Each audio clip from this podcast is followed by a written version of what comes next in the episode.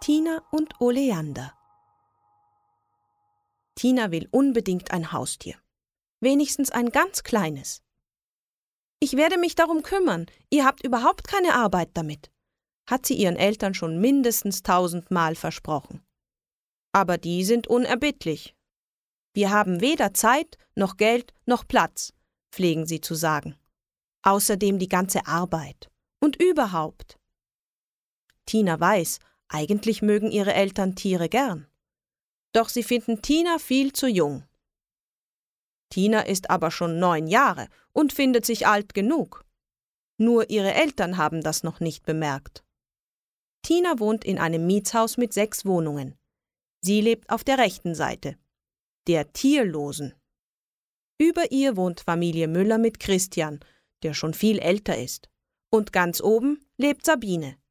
Die studiert etwas mit Öko, das Tina nicht aussprechen kann. Dafür kocht sie öfter besondere Sachen, die Tina probieren darf. Und dann gibt es noch die beneidenswerte linke Seite. Alle haben Haustiere. Tina kennt alle sehr gut.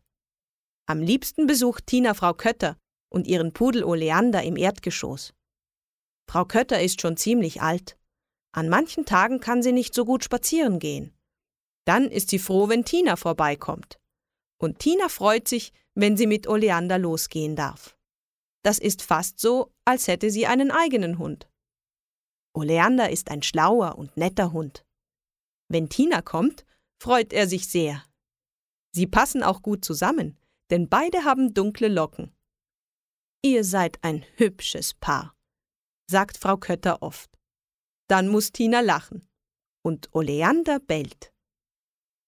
Eines Tages steht ein Krankenwagen vor dem Haus, als Tina von der Schule kommt. Tina erschrickt. Was ist passiert? Frau Kötter ist in der Küche hingefallen und hat sich ein Bein gebrochen. Da liegt sie auf einer Trage und ist ganz weiß im Gesicht. Kannst du auf Oleander aufpassen, bis ich wieder da bin? Fragt sie Tina. Na, na klar, stottert Tina.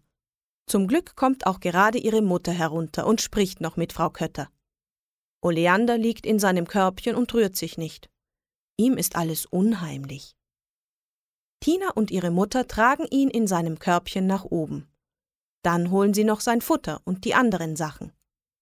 Zuerst will Oleander nicht fressen und auch nicht spazieren gehen. Auch sein Lieblingsspielzeug beachtet er nicht. Aber nach einer Woche hat er sich etwas eingelebt.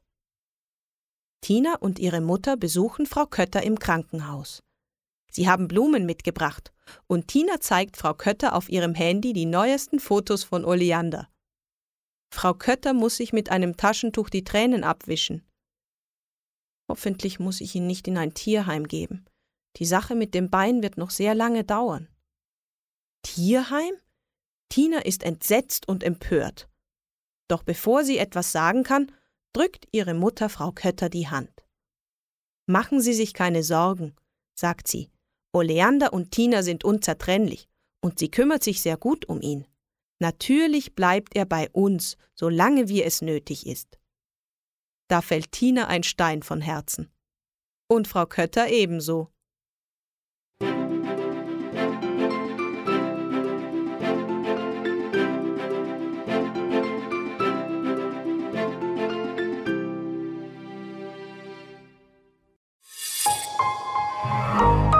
Weitere Angebote zum Downloaden und mehr Informationen auf weltbild.de